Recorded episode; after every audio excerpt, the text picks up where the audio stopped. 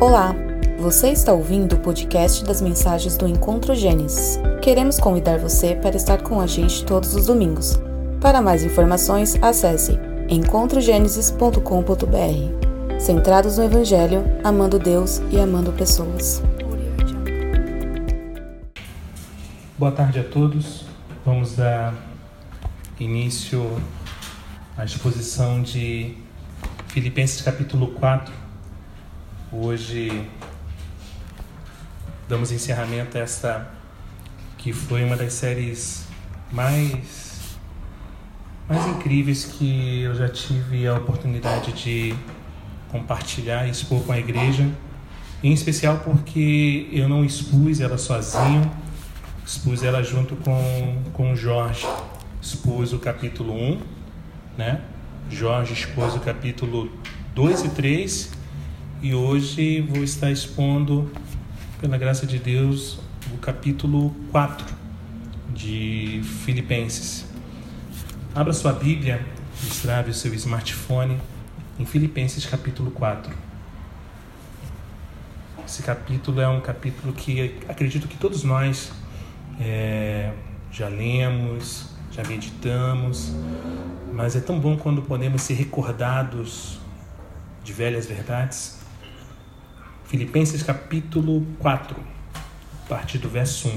Diz assim: Portanto, meus amados irmãos, de quem tenho muita saudade, vocês que são a minha alegria e coroa, sim, meus amados, permaneçam deste modo firmes no Senhor.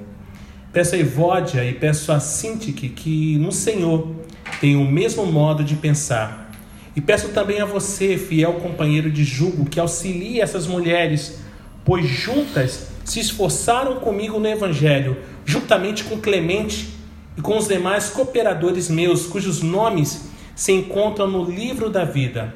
Alegrem-se sempre no Senhor, outra vez digo, alegrem-se, que a moderação de vocês seja conhecida por todos, perto está o Senhor.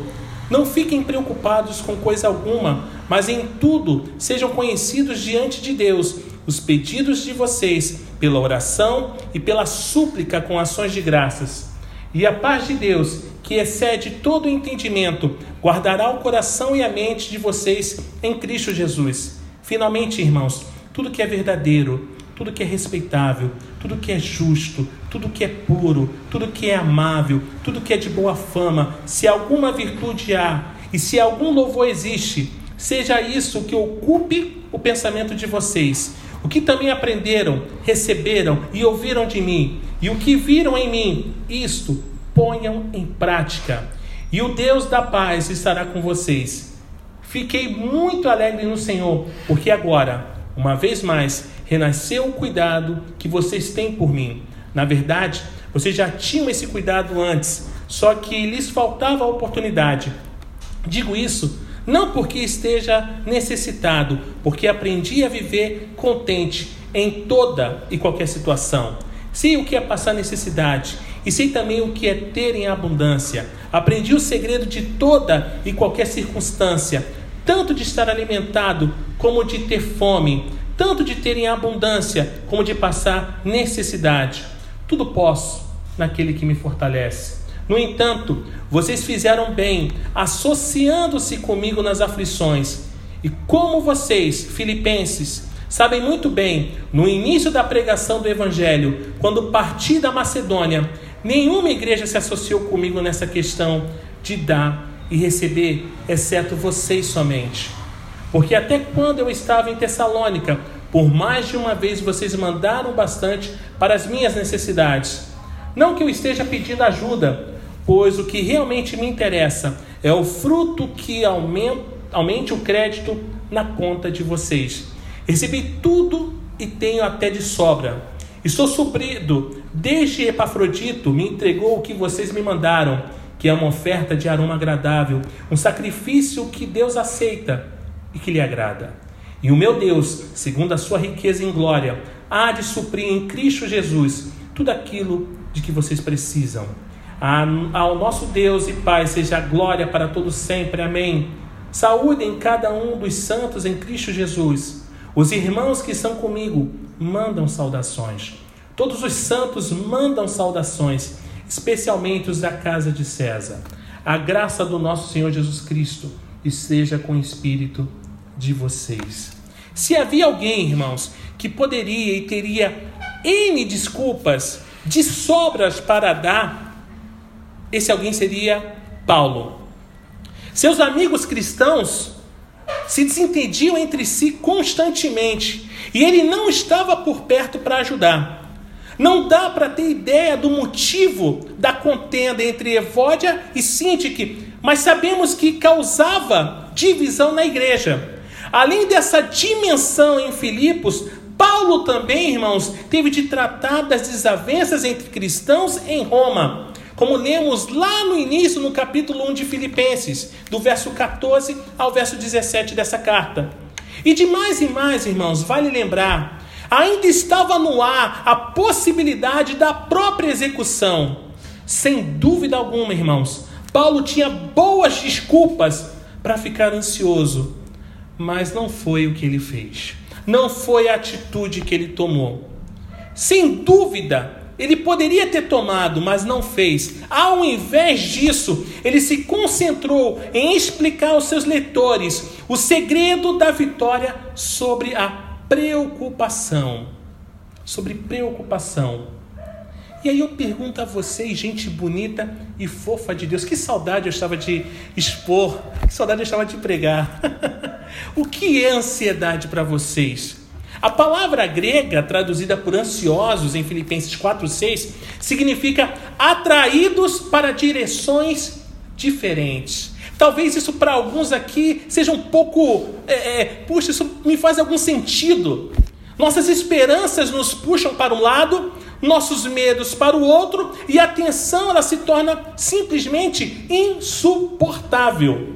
O sentido é bem isso, é bem esse. O sentido da palavra ansiedade, ela está associada, está conectada à angústia, que pode significar estreiteza e aperto. Quando ficamos ansiosos, nos sentimos apertados e como se estivéssemos sendo estrangulados, a ponto de ter sintomas físicos bastante claros, como dores de cabeça, no pescoço e nas costas, sem contar as úlceras. A preocupação também afeta o nosso raciocínio, a digestão e até mesmo a coordenação motora. Vocês sabiam disso? Vocês tinham noção disso? Mas é verdade. Agora, falando do ponto de vista espiritual, a ansiedade é constituída, formada por pensamentos. Ou seja, começa na mente. E de sentimentos vem ao coração. E são sentimentos e pensamentos incorretos acerca das circunstâncias, pessoas e coisas. A ansiedade é a grande usurpadora da alegria. Mas não basta dizer a si mesmo: pare de se preocupar, vou parar de me preocupar. A força de vontade, ela não é capaz de pegar esse ladrão pois ele tem a colaboração de elementos internos. Para vencer a ansiedade, é preciso ter mais do que boas intenções. E o melhor antídoto, irmãos, é a segurança. Daí eu me recordo novamente do verso 7 que acabamos de ler. E a paz de Deus, que excede todo o entendimento, guardará o coração e a mente de vocês em Cristo Jesus. Quando temos segurança, irmãos, a paz de Deus nos guarda e o Deus da paz nos guia. O verso 9 diz: O que também aprenderam, receberam e ouviram de mim, e o que viram em mim, isso ponham, coloquem, pratiquem, e o Deus da paz estará com vocês. E com esse tipo de proteção, que motivos há, irmãos, para ficarmos ansiosos? Será que temos motivos para ficarmos ansiosos? E a fim de vencer a ansiedade e de experimentarmos segurança, devemos cumprir três condições que Deus determinou. A primeira, orarmos corretamente. A segunda, pensarmos corretamente. A terceira, vivermos corretamente. E eu quero falar com vocês sobre o orar corretamente.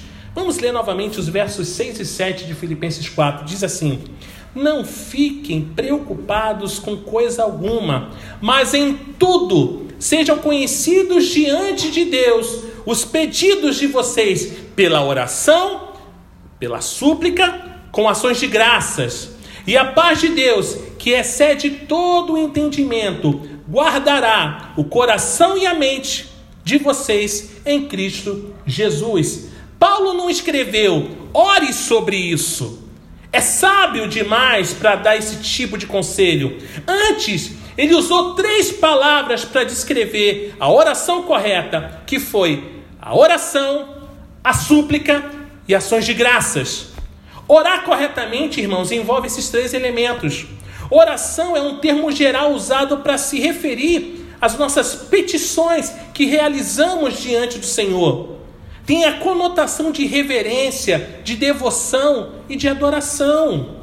Sempre que nos vemos ansiosos, a primeira coisa que todos nós deveríamos fazer é ficarmos sozinhos com Deus e adorá-lo. Isso é demais. Eu estou ansioso eu vou me trancar no quarto, eu vou adorar, eu vou adorar, eu vou me quebrar diante de Deus. É preciso demonstrar, gente bonita e fofa de Deus, reverência por Deus e ver sua grandeza e majestade, nos conscientizando de que Ele é grande o suficiente para resolver os nossos problemas. Nós cantamos aqui, acabamos de cantar aqui, quão grande é o meu Deus. Será que isso é uma verdade? Eu canto isso tendo essa certeza, essa convicção. Muitas vezes nos colocamos de forma apressada diante do trono de Deus, quando deveríamos nos aproximar dele com calma e profunda reverência. O primeiro passo para orar corretamente, irmãos, é a adoração, é através da oração. A segunda é através da súplica, uma expressão sincera das necessidades e dos nossos problemas, os problemas que nós estamos enfrentando. Não há lugar para oração, orações indiferentes e insinceras. Talvez seja aquela oração mecânica que todos os dias pela manhã você faz. Ou talvez nem seja aquela oração que você não faz. Você não tem essa vida devocional isso é ruim. Apesar de sabermos que não somos ouvidos em função de vãs repetições, como fala lá em Mateus, também sabemos que o nosso Pai deseja que sejamos honestos em nossas petições. Você é honesto? Você abre o seu coração e fala: Senhor, essa é a minha necessidade. Eu estou mal por isso. Ajuda-me, socorre, vem até o meu encontro. Foi assim que Jesus orou no Getsemane, vocês lembram? Gente, isso aqui está virando um zoológico. É um gato, agora um cachorro. Misericórdia. Sabe? Foi assim que ele orou lá no Getsemane. Ele disse em Hebreus 5:7, ele, Jesus, nos dias da sua carne, tendo oferecido com forte clamor e lágrimas, orações e súplicas a quem o podia livrar da morte, foi ouvido por causa de sua reverência. Enquanto os seus discípulos mais próximos dormiam, ele transpirava gotas de sangue. A súplica, irmãos, não é uma questão de energia carnal, mas sim de fervor espiritual. Depois da oração e da súplica, vem a apreciação, dando graças a Deus. Vamos ler Efésios capítulo 5, verso 20? Efésios, capítulo 5, o verso 20.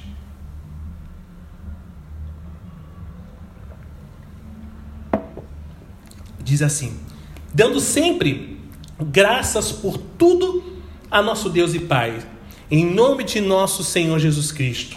Sem sombra de dúvida, irmãos, o Pai gosta de ouvir os seus filhos dizerem: Muito obrigado, Pai. Papai, obrigado. A gente pede muito e esquece muitas vezes de agradecer. Sabe, a gente não consegue ser como aquela criança que acabou de ganhar um presente e na euforia vem, abraça o pai, se alegra. A gente precisa começar a se alegrar com aquilo que o Pai tem nos dado todos os dias, a possibilidade de acordarmos e olharmos as misericórdias de Deus sendo renovadas sobre nossas vidas. Quando Jesus curou dez leprosos, apenas um deles voltou para agradecer. E nos perguntamos se a porcentagem é mais elevada hoje. E irmão, sinceramente, não é não. Não é não. Não é mesmo. Eu creio que a resposta é negativa. Ninguém entre nós hesita em pedir, mas demonstrar apreciação é muito mais raro. É possível observar que orar corretamente não é algo instantâneo do cristão, pois depende muito mais de uma disposição correta. Por isso, a fórmula de Paulo para ter paz se encontra no final dessa epístola, não no começo. Quem tem a determinação de Filipenses 1 é capaz de oferecer adoração, como poderia uma pessoa de mente dobre adorar a Deus. Quem tem a submissão de Filipenses 2, como o Jorge leu, é capaz de apresentar súplicas. Como pode uma pessoa orgulhosa pedir algo a Deus? Quem tem a disposição espiritual de Filipenses 3, assim como Jorge apresentou aqui, é capaz de demonstrar apreciação. Uma pessoa preocupada com as coisas terrenas não reconhece que Deus lhe deu algo e, portanto, ela não acredita que tem motivos para ser agradecida. Irmãos, em outras palavras, devemos pôr em prática Filipenses 1, 2 e 3, a fim de, se possível, experimentarmos a segurança de Filipenses 4. Paulo aconselha a levar tudo a Deus em oração. Sejam conhecidas diante de Deus as vossas petições. E admoesta a quem não, a que não andemos ansiosos por coisa alguma e que oremos sobre todas as coisas. Ele não fala orar por apenas algumas coisas mais complicadas ou mais simples, é por todas as coisas. Existe a tendência de orarmos pelas grandes coisas da vida e acabamos por esquecer de orar pelas pequenas coisas, que muitas vezes, irmãos, acabam crescendo, acabam se amontoando e se transformando em grandes coisas. Conversar com Deus a respeito de tudo o que nos preocupa deveria ser o primeiro passo para vencermos a nossa ansiedade. E como resultado, a paz com Deus guardará a nossa mente e o nosso coração. Não podemos nos esquecer de que, nessa ocasião, Paulo se encontrava simplesmente acorrentado a um soldado romano que o guardava dia e noite. Da mesma forma, a paz de Deus nos guarda em duas áreas que geram preocupação: o coração, sentimentos incorretos, e a mente, pensamentos incorretos. Quando entregamos os nossos corações a Cristo, irmãos, e recebemos a sua salvação, temos paz com Deus. Mas a paz de Deus nos conduz a níveis mais profundos de suas bênçãos. Isso não corresponde a uma ausência de provações exteriores. Me converti, eu oro a Deus, acabou os problemas. Ao contrário, ao contrário, round one, fight. Vamos primeiro round, vamos para o segundo e vamos assim. A nossa depravação ela sempre vai estar gritando porque não depende de você, depende do Senhor. E um exemplo muito claro sobre isso, sobre dependência, sobre provações, mesmo buscando ao Senhor, é uma figura conhecidíssima na palavra: Daniel. Daniel nos dá um exemplo maravilhoso da paz experimentada por meio da oração. Quando o rei anunciou que todos os seus súditos deveriam adorar somente a ele. Daniel foi, para o seu quarto, abriu a janela e orou como sempre fazia. Vamos ler Daniel, capítulo 6, do verso 1 ao 10? Daniel, capítulo 6, dos versos 1 ao verso 10. É conhecidíssima essa história. Diz assim: Dário decidiu constituir 120 sapatrais para que administrassem todo o seu reino.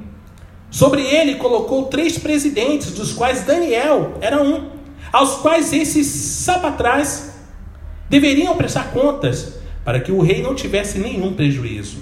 Então, mesmo Daniel se destacou entre os demais presidentes e sátrapas, sátrapas, perdão, porque nele havia um espírito excelente. O rei até pensava em colocá-lo sobre todo o reino. Então, os presidentes e os sátrapas começaram a procurar um pretexto relacionado com a administração do reino para poderem acusar Daniel, mas não conseguiram encontrar esse pretexto, nem culpa alguma, porque ele era fiel e não se achava nele nenhum erro nem culpa. Então esses homens disseram: Nunca acharemos um pretexto para acusar esse Daniel, a menos, a menos que procuremos algo relacionado com a lei do Deus que ele adora. Então esses presidentes e sátrapas foram juntos falar com o rei e disseram que o rei Dário vive eternamente. Todos os presidentes do rei, do reino, os prefeitos e sátrapas, conselheiros e governadores concordaram em que o rei baixe um decreto e sacione um, um interdito, ordenando que todo aquele que nos próximos 30 dias fizer um pedido a qualquer Deus ou a qualquer homem, e não ao Senhor, ó rei, seja jogado na cova dos leões. Portanto, ó rei, sancione um interdito e assine o documento, para que não seja mudado segundo a lei dos medos e dos persas, que não pode ser revogada. Assim o rei Dário assinou o documento e o interdito. Quando Daniel soube que o documento tinha sido assinado, voltou para casa. Em seu quarto, no andar de cima, as janelas se abriram para o lado de Jerusalém. Três vezes por dia, ele se punha de joelhos, orava e dava graças diante do seu Deus, como era o seu costume. 11. Então aqueles homens foram juntos até a casa de Daniel e o encontraram orando e fazendo súplicas diante do seu Deus. É importante, irmãos, observarmos a maneira de Daniel se dirigir ao Senhor. Orava e dava graças e suplicava. Oração, súplicas e ações de graças. E o resultado foi a paz perfeita em meio às dificuldades. Daniel conseguiu passar uma noite com leões na mais perfeita paz. É como se esse gatinho fosse um leão e, cara, ah, vamos colocar no colo. Ah, vamos fazer carinho, vamos deixar entrar no carrão. Cara, mas é um leão. Você tá louco? Não, deixa. Enquanto o rei não conseguiu dormir no próprio palácio. A primeira condição para ter segurança e vitória sobre a ansiedade é orarmos corretamente. Lembra? Oração correta. Vamos passar para o segundo ponto, que é pensar, pensamentos corretos, pensar corretamente. Vamos ler dos versos 4 ao 8 de Filipenses 4. Alegre-se sempre no Senhor, outra vez digo, alegrem-se. Que a moderação de vocês seja conhecida por todos. Perto está o Senhor. Não fiquem preocupados com coisa alguma, mas em tudo sejam conhecidos diante de Deus os pedidos de vocês pela oração e pela súplica, com ações de graças e a paz de Deus, que excede todo entendimento, guardará o coração e a mente de vocês em Cristo Jesus. Finalmente, irmãos, tudo que é verdadeiro, tudo que é respeitável, tudo que é justo, tudo que é puro, tudo que é amável, tudo que é de boa fama, se alguma virtude há e se algum louvor existe, seja isso que ocupe o pensamento de vocês. A paz, irmãos, envolve o coração e mente.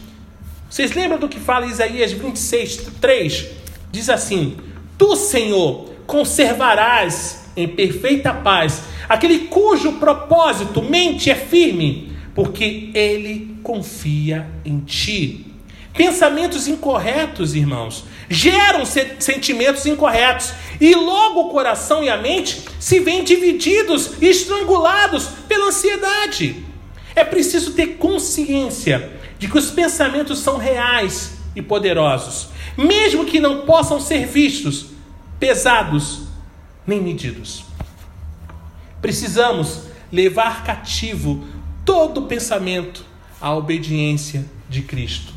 Irmãos, semeie um pensamento, colha uma ação, semeie uma ação, colha um hábito, semeie um hábito, colha um caráter, semeie um caráter, colha um destino. Paulo descreve em detalhes minuciosos as coisas que devemos pensar como cristãos. Tudo o que é verdadeiro. Segundo uma pesquisa sobre ansiedade da revista Isso É, mostrou que apenas 8% das coisas que deixam as pessoas ansiosas são motivos legítimos para preocupação.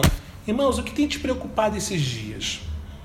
É digno de preocupação de fato? O que tem roubado a sua paz é digno de preocupação? Os outros 92% são imaginários, nunca aconteceram ou envolvem questões fora do controle das pessoas. Irmãos, não sei se vocês lembram, não sei se vocês lembram, mas vale lembrar. Satanás é mentiroso. O pai da mentira se chama Satanás. Só para vocês, ó, vocês não esquecerem, tá? Satanás é mentiroso e deseja corromper a mente com suas mentiras. Não se esqueça disso.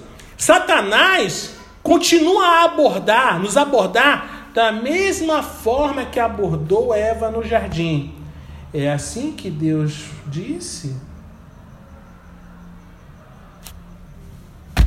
Ai, Senhor, estou muito ansioso, muito ansiosa.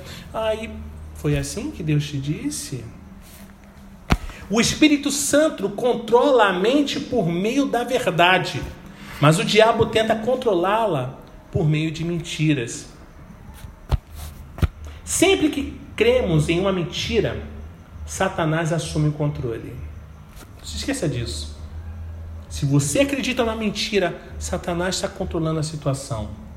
Tudo o que é respeitável e justo, ou seja, tudo que é digno de respeito e correto. Muitas coisas não são respeitáveis e os cristãos não devem pensar nelas. Mas isso, irmão, gente bonita e fofa de Deus, não significa enterrar nossas cabeças na terra como faz uma avestruz. Não é isso que eu estou dizendo, tá? Por favor. Mas sim não dedicar atenção a coisas desonrosas, nem permitir que elas controlem os pensamentos. Tudo que é puro, amável, de boa fama, puro, irmãos, se revele provavelmente a pureza moral. Uma vez que as pessoas daquela época, como as de hoje, eram constantemente tentadas pela impureza sexual. Amável significa belo, atraente, de boa fama, se refere ao que é digno de ser comentado, atraente, o cristão deve encher a mente com os pensamentos mais nobres e elevados, não com os pensamentos abjetos desse mundo depravado. Tudo que tem virtude e louvor, se tem virtude, irmãos, servirá de motivação para nos aperfeiçoar. Se tem louvor, é digno de ser recomendado a outros. Nenhum cristão pode se dar ao luxo de desperdiçar energia mental, com pensamentos que os rebaixem ou que prejudicam outros quando compartilhados. O que Deus pensa a respeito de você? Não se preocupe com o que Satanás pensa sobre você. O que importa é o que Deus pensa e sabe sobre você.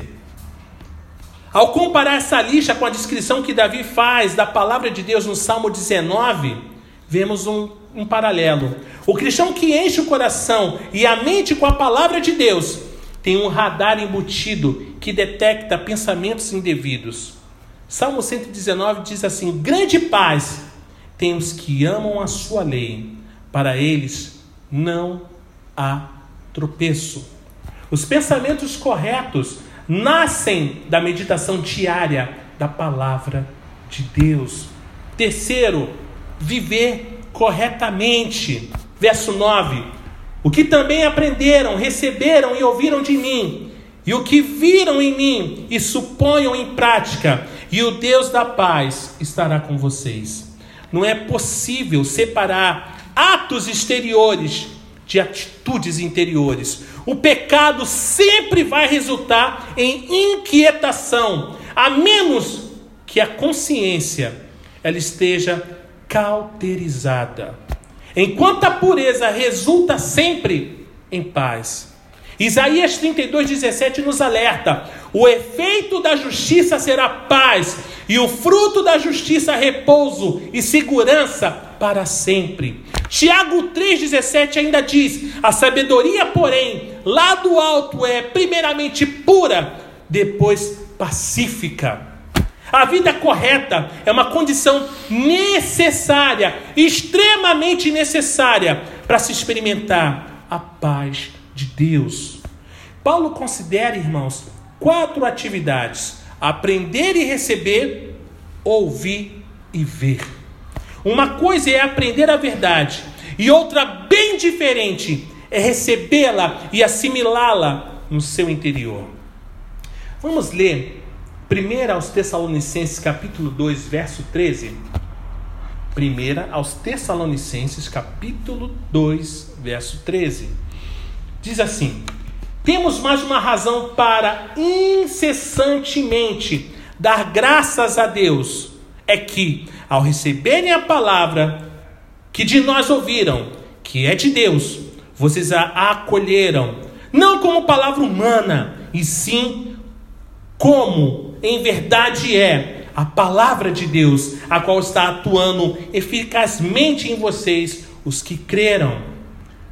Irmãos, não basta ter fatos na cabeça, é preciso ter verdade nos corações. Nós precisamos levar a verdade em nossos corações. Ao longo de seu ministério, Paulo não apenas ensinou a palavra, mas também a viveu na prática, para que seus ouvintes pudessem vê-la expressa na sua vida. Nossa experiência deve ser semelhante a de Paulo. Devemos aprender a palavra, receber a palavra, ouvir a palavra e colocar em prática a palavra. Tiago 1,22 diz: Tornai-vos, pois, praticantes da palavra, e não somente ouvintes. Nos dias de hoje, só temos ouvintes, não temos aqueles que praticam a palavra. Não adianta estarmos sentados aqui apenas ouvindo a palavra e não colocando em prática. Não adianta, precisamos expressar as verdades que o Senhor tem compartilhado com cada um de nós. Colossenses 3,15 diz: Seja a paz de Cristo, o árbitro em vosso coração. Irmãos, se estivermos andando no Senhor, a paz de Deus e o Deus da paz exercerão sua influência sobre nosso coração. Sempre que desobedecemos, perdemos a paz e sabemos que fizemos algo de errado. A paz de Deus, irmãos, é o árbitro que nos dá um cartão amarelo fazendo uma alusão ao futebol. Orar corretamente, pensar corretamente e viver corretamente. Essas são as condições para ter segurança e vitória sobre a ansiedade. Se Filipenses 4 é o capítulo da paz do Novo Testamento, Tiago 4 é o capítulo da guerra. E começa com a seguinte pergunta: De onde procedem guerras e contendas que há entre vós. Tiago explica as causas da guerra. Orações incorretas. Tiago 4,3: Pedis e não recebeis, porque pedis mal. Pensamentos incorretos. Tiago 4,8: Vós que sois de ânimo dobre, limpai o vosso coração. E uma vida incorreta. Não compreendeis que a amizade do mundo é inimiga de Deus? E esse capítulo de Filipenses, capítulo 4, é sobre alegria, tá, irmãos? Estou falando sobre a alegria do Senhor. Uma vez mais digo: alegrem-se. Temos que nos alegrar, gente bonita de Deus. Se alegre, gato também. Não há que se preocupar, irmãos, não há. Não há meio termo. Ou nos entregamos inteiramente, completamente ao Espírito de Deus e oramos, pensamos pensamos e vivemos corretamente, ou nos entregamos à carne e ficamos divididos e ansiosos. Não há com que se preocupar, novamente eu digo. E a preocupação é pecado. Vamos ler o Evangelho de São Mateus, capítulo 6, do verso 24 ao 34, é um clássico na literatura cristã. Mateus capítulo 6, o verso 24 ao verso 34.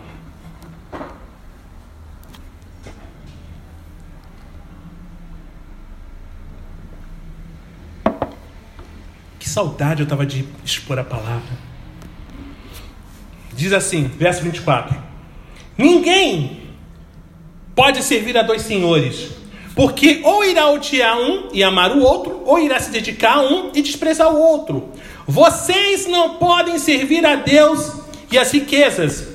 Por isso digo a vocês: não se preocupem com a sua vida, quanto ao que irão comer ou beber, nem com o corpo, quanto ao que irão vestir. Não é a vida mais do que o alimento, e não é o corpo mais do que as roupas. Observem as aves do céu, que não semeiam, não colhem, não ajuntam em celeiros, no entanto, o Pai de vocês que está no céu as sustenta. Será que vocês não valem muito mais do que as aves?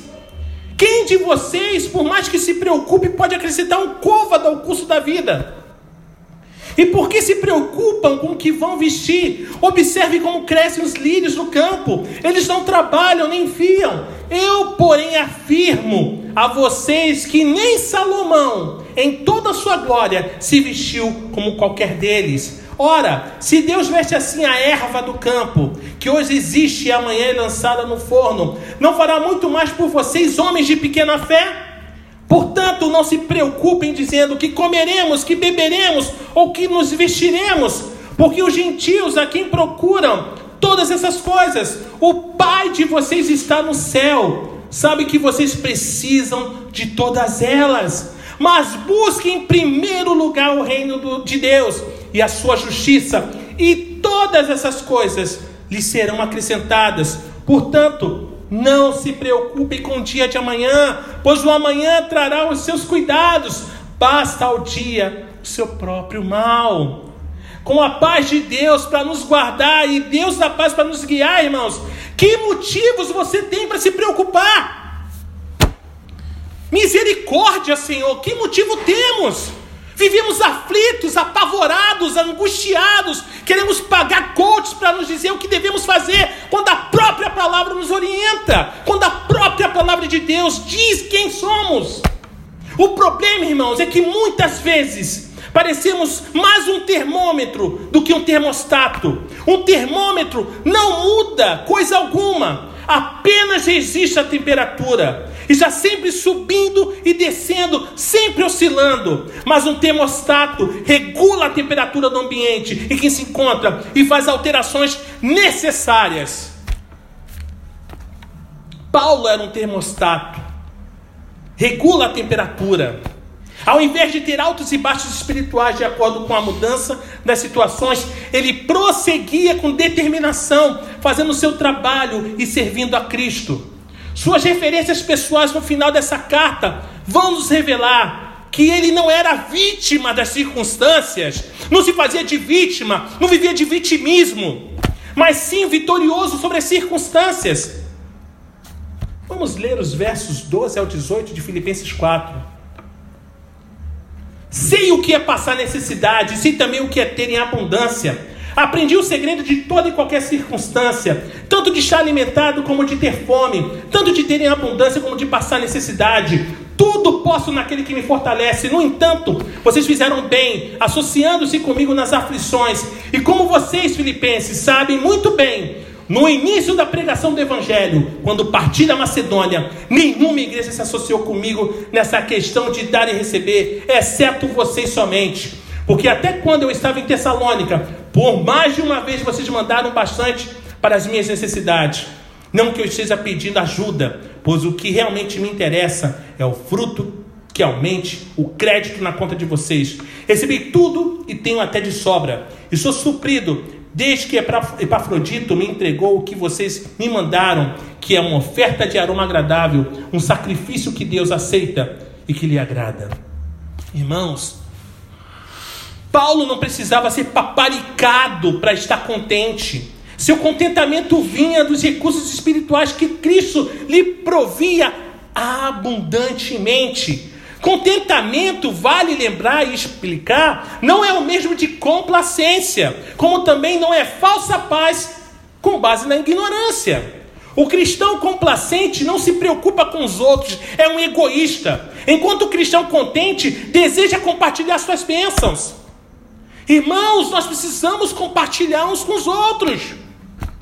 O contentamento não é uma fuga da batalha, mas sim paz e confianças permanentemente em meio às batalhas. Verso 11. Digo isso não porque esteja necessitado, porque aprendi a viver contente em toda e qualquer situação. Duas palavras me chamam muita atenção nesse verso e que são de importância crítica: aprendi e contente. O verbo aprender se refere a aprender por experiência esse contentamento espiritual não era algo que ele havia assimilado de forma imediata depois da conversão. Paulo teve de passar por várias experiências complicadíssimas e brutais a fim de aprender a viver contente. O adjetivo contente, na verdade, significa contido, calmo. E a descrição de um homem cujos recursos se encontram dentro dele, de modo que não precisa depender de substitutos externos, o termo grego significa autossuficiente e era uma das palavras prediletas dos filósofos estoicos. Mas o cristão, ele não é autossuficiente. Sua suficiência se encontra em Cristo. Uma vez que Cristo vive em nós, estamos à altura das suas da, das exigências da vida. Paulo fala de três recursos espirituais maravilhosos que nos dão suficiência e contentamento. O primeiro, a providência soberana de Deus, verso 10. Fiquei muito alegre no Senhor porque agora, uma vez mais, renasceu o cuidado que vocês têm por mim. Na verdade, vocês já tinham esse cuidado antes, só que lhe faltava oportunidade. Nessa era de grandes realizações científicas e pessoais que estamos inseridos, ouvimos cada vez menos da providência de Deus. Por vezes eu tenho a impressão de que o mundo é uma enorme máquina natural, cujas suas engrenagens não podem ser detidas em seu movimento nem pelo próprio Deus. É estranho isso. Mas as Escrituras falam claramente de obras providenciais de Deus na natureza e na vida de seu povo. O termo providência vem de duas palavras do latim: pro, que significa antes, e video, que significa ver. A providência de Deus significa, irmãos, simplesmente que Deus vê de antemão. Muito antes de você ou eu, você, eu, todos nós aqui, vermos qualquer coisa, o Pai já está vendo de antemão. Não quer dizer, irmãos, que Deus apenas sabe de antemão, pois envolve muito mais que mero conhecimento. É a obra que Deus realiza antecipadamente, ordenando as circunstâncias e situações de modo a cumprirem os propósitos divinos. Ao invés de você reclamar tanto das dificuldades, veja isso como providência. Deus estabelecendo aquilo que ele deseja. A história de José e de seus irmãos é uma história muito interessante e ilustra muito bem o significado da providência. Os irmãos de José o invejaram e por isso o venderam como escravo, quando ele tinha apenas 17 anos. José foi levado para o Egito, onde Deus revelou que depois de sete anos de fartura, haveria sete anos de fome e escassez.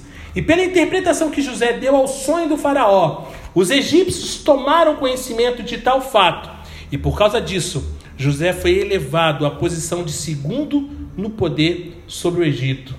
Depois de 20 anos de separação, José e seus irmãos se reconciliaram e entenderam o que o Senhor havia feito. Nas palavras de José, para a conservação da vida, Deus me enviou adiante de vós. Vós, na verdade, intentastes o mal contra mim, porém Deus o tornou em bem. Irmãos, Se nós soubéssemos o que Deus tem para cada um de nós, daqui a uma semana, daqui a um mês, daqui a um ano, daqui a dez anos, nós já estaríamos glorificando e agradecendo a Ele. Essa é a providência de Deus, Sua mão governando e predominando sobre as situações da vida.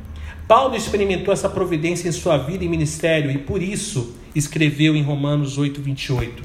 Sabemos que todas as coisas cooperam para o bem daqueles que amam a Deus, daqueles que são chamados segundo o seu propósito. Em sua providência, Paulo despertou, Deus despertou, perdão, o interesse da igreja de Filipos pelas necessidades de Paulo. E sua demonstração de afeto chegou no momento em que Paulo precisava mais de seu amor. Os filipenses se preocupavam com Paulo, mas até então não haviam tido oportunidade de ajudar. Muitos cristãos de hoje têm oportunidade, mas lhes falta o interesse de ajudar. A vida não é uma série de acidentes, mas sim uma sucessão de compromissos marcados. Salmo 32, 8 diz: Instruir-te-ei e te ensinarei o caminho que deve seguir. Abraão chamou Deus de Jeová Jirê, que significa o Senhor proverá. João 10, verso 4 diz: Depois de fazer sair todas as ovelhas que lhe pertencem, vai adiante delas. Essa é a providência de Deus, uma fonte maravilhosa de contentamento. O segundo, o poder infalível de Deus. Vamos ler os versos 11 e 13? Digo isso não porque esteja necessitado, porque aprendi a viver contente em toda e qualquer situação. Sei o que é passar necessidade, sei também o que é ter abundância. Aprendi o segredo de toda e qualquer circunstância, tanto de estar alimentado como de ter fome tanto de ter em abundância como de passar necessidade. Tudo posso naquele que me fortalece. Mas que depressa, irmãos, Paulo deixa claro aos seus amigos que não está se queixando. Sua felicidade não depende das circunstâncias, tampouco das coisas. Sua alegria é proveniente de algo mais profundo, separado de sua pobreza ou prosperidade. Quase todos nós aprendemos a estar humilhados, pois quando as dificuldades surgem, corremos ou deveríamos correr de forma imediata ao Senhor. Mas poucos sabem ser honrados. A prosperidade causa mais estragos na vida dos cristãos do que a adversidade. Aí, os neopentecostais piram com isso. Como assim? Como assim a prosperidade causa estrago? Eu quero ter o meu carro, eu quero ter uma casa boa, eu quero dinheiro. Cara, você está perdendo a tua esposa, está perdendo a tua família.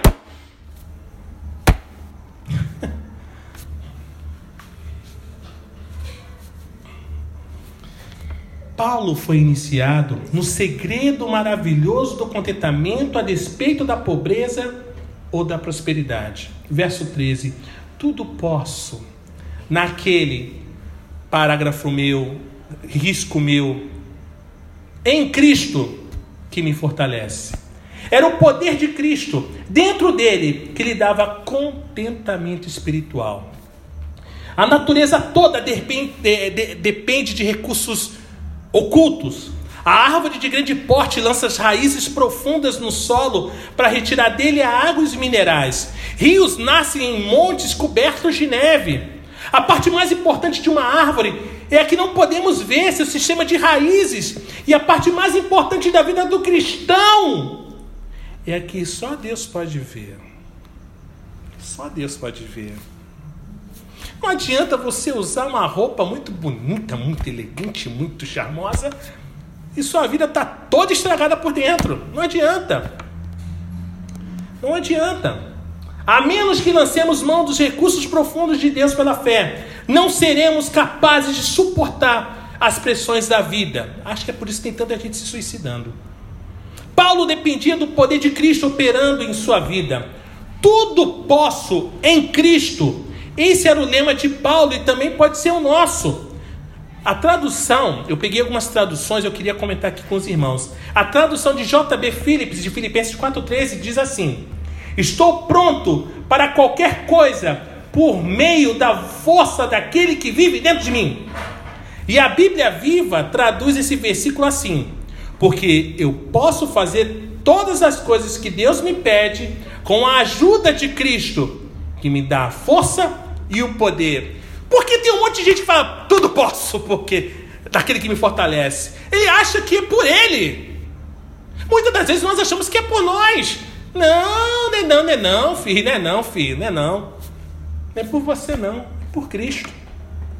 Qualquer que seja a tradução de nossa preferência, no caso eu recomendo a NAA, que é muito boa, todas dizem a mesma coisa. O cristão tem dentro de si todo o poder que precisa para lidar com as exigências da vida. Só temos de liberar esse poder pela fé.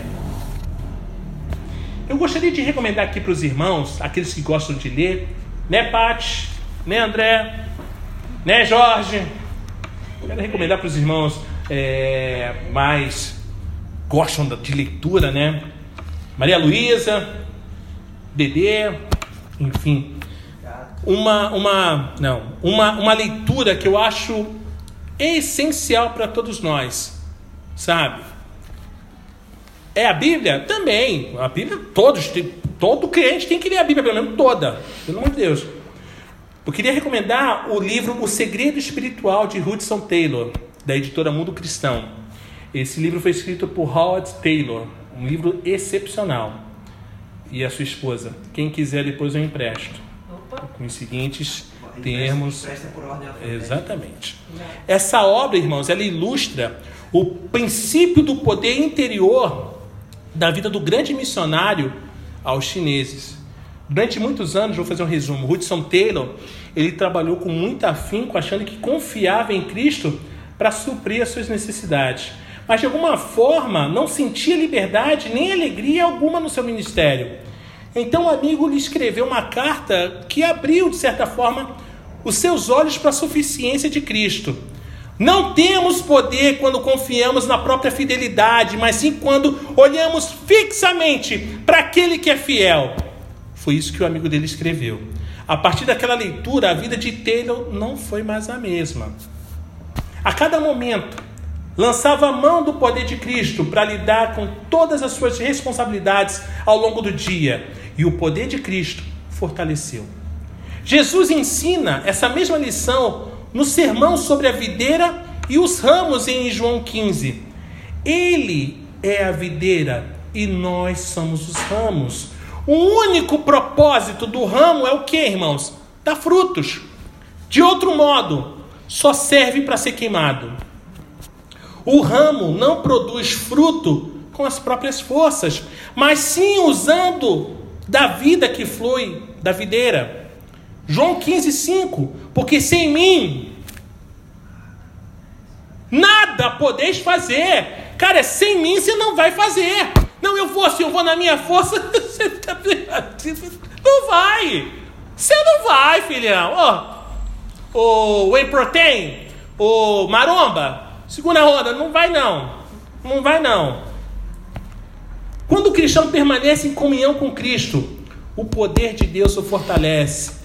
Tudo, tudo posso naquele que me fortalece.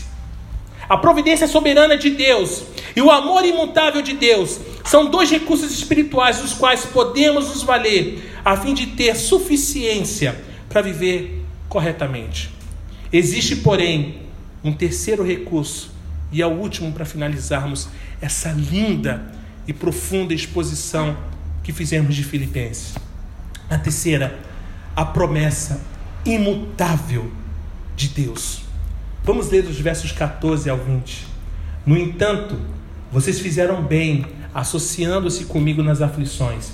E como vocês, filipenses, sabem muito bem, no início da pregação do Evangelho, quando parti da Macedônia, nenhuma igreja se associou comigo. Nessa questão de dar e receber, exceto vocês somente. Porque até quando eu estava em Tessalônica, por mais de uma vez vocês mandaram o bastante para as minhas necessidades. Não que eu esteja pedindo ajuda, ajuda, pois o que realmente me interessa é o fruto que aumente o crédito na conta de vocês. Recebi tudo e tenho até de sobra. e sou suprido desde que Epafrodito me entregou o que vocês me mandaram, que é uma oferta de aroma agradável e um sacrifício que Deus aceita e que lhe agrada. E o meu Deus, segundo a sua riqueza em glória, há de suprir em Cristo Jesus tudo aquilo de que vocês precisam. Ao nosso Deus e Pai seja a glória para todo sempre. Amém. Paulo agradece à igreja de Filipos a oferta generosa e a compara a três coisas bastante conhecidas: uma árvore brotando. No original, o termo traduzido por renovar se refere a uma flor se abrindo ou a uma árvore brotando ou florescendo. Muitas vezes, irmãos, passamos por invernos espirituais, mas quando chega a primavera, as bênçãos e a vida se renovam. A árvore em si não é desraigada e carregada para um outro lugar. As circunstâncias são as mesmas. O que muda é a nova vida interior. Paulo considera a oferta missionária dos filipenses um investimento que lhe seria extremamente lucrativo. O verbo associar corresponde ao termo comunhão. Nesse acordo, a igreja deu riquezas materiais a Paulo e recebeu riquezas espirituais do Senhor. É o Senhor quem cuida da contabilidade e jamais sonegará dividendos espirituais. A igreja que não compartilha com outros suas riquezas é uma igreja pobre. Irmãos, eu estava conversando essa semana com. Quando a pessoa tem presença do Senhor, atrai, né? É... Quando. Essa semana eu estava conversando é, com alguns pastores e alguns irmãos sobre contabilidade na igreja. E quantas igrejas tem a sua. Quantos membros tem a sua igreja? Ah, minha, minha paróquia tem oito ovelhinhas, nove ovelhinhas, 60 ovelhinhas, 80 ovelhinhas. Mas a gente vai fazer a conta no final. Cara, não dá certo. Eu falei, irmãos, na boa. Se eu fechar hoje, assim, fechando o mês em Gênesis, se eu parar e fazer a contabilidade da igreja, é humanamente impossível fazer qualquer coisa. É humanamente impossível. Não bate a contabilidade. Eu só vou em contabilidade. Não bate. Olha, eu faço de tudo ali. Eu pego uma juju. Não dá. Faço continha com pauzinho. Faço equação de segundo. Não dá. Qual é a resposta para isso? Ele. O que está faltando? Ah, está faltando isso. Aí. Todos são testemunhas. Todos. Vamos fazer tal evento, vamos fazer, não vamos cobrar nada, vai ser num hotel bacana, de graça. Quanto a gente tem? Nada. Temos o sonho. Temos o vamos sonhar. Ah, lá vem os sonhadores de Gênesis. Vamos sonhar. Realizamos. Vamos fazer o piquenique colaborativo, o piquenique do bem. Pô, chamar de criançada, todo mundo brincando, legal. Ai, que, que, que vocês têm? Nada. Vamos fazer. Como? Não sei. Eu sei que o Pai vai suprir. Para Paulo, a oferta também é um sacrifício espiritual, colocado sobre o altar para a glória de Deus. A vida cristã, irmãos, tem certos sacrifícios espirituais. Vamos ler 1 Pedro 2,5? Abra sua Bíblia em 1 Pedro 2, verso 5. Diz assim: também vocês, como pedras que vivem, são edificados casa espiritual para serem sacerdócio santo, a fim de oferecerem sacrifícios espirituais agradáveis a Deus por meio de Jesus Cristo. Devemos entregar, irmãos, o nosso corpo como sacrifício espiritual e também o louvor de nossos lábios. As boas obras são um sacrifício para o Senhor, como também o são as almas perdidas que temos o privilégio de ganhá-las para o Senhor. Aqui Paulo vê os cristãos filipenses como sacerdotes, entregando suas ofertas como sacrifício ao Senhor, lembrando das palavras de Malaquias 1, do verso 6 ao 14, devemos apresentar ao Senhor o que temos de melhor. No entanto, Paulo não considera essa oferta uma dádiva apenas aos filipenses. Para ele, é o suprimento divino de suas necessidades. Paulo depositava sua confiança no Senhor. Há um contraste interessante entre Filipenses 4, 18 e 19, e podemos parafrasear a declaração de Paulo dessa maneira: Recebi tudo e tenho até de sobra. E sou suprido desde que Epafrodito me entregou o que vocês me mandaram, que é uma oferta de aroma agradável, um sacrifício que Deus aceita e que lhe agrada. E o meu Deus, segundo a sua riqueza em glória, há de suprir em Cristo Jesus tudo aquilo que vocês precisam. Deus não prometeu suprir a nossa ganância, irmãos. O Filho de Deus que vive de acordo com a vontade de Deus, servindo para a glória de Deus, tem todas as necessidades supridas. Todas. Paty, você vai para onde? Você vai viajar para onde? Vai estar de férias? Vai para onde? Você vai fazer o quê? Um curso. Vai pagar? Tem que pagar? Tem que pagar. Tem que, claro, é custo, tem que pagar. Já pagou? Não. Tem dinheiro? Não. Mas você vai? Vou. Acho que é assim. Não, mas isso é muita loucura. Ué, eu não, não creio. Deus já colocou o sentimento no meu coração. Ele não vai suprir. Se ele está nisso, eu não tenho dúvida. Sem dúvida. Deus não prometeu suprir nossa ganância. Não. Não se esqueça disso. Hudson Taylor costumava dizer: quando a obra de Deus é realizada à maneira de Deus e para a glória de Deus, nunca falta a provisão de Deus. Nunca. Contentamento é resultante de recursos adequados. Nossos recursos são a providência de Deus, o poder de Deus e as promessas de Deus.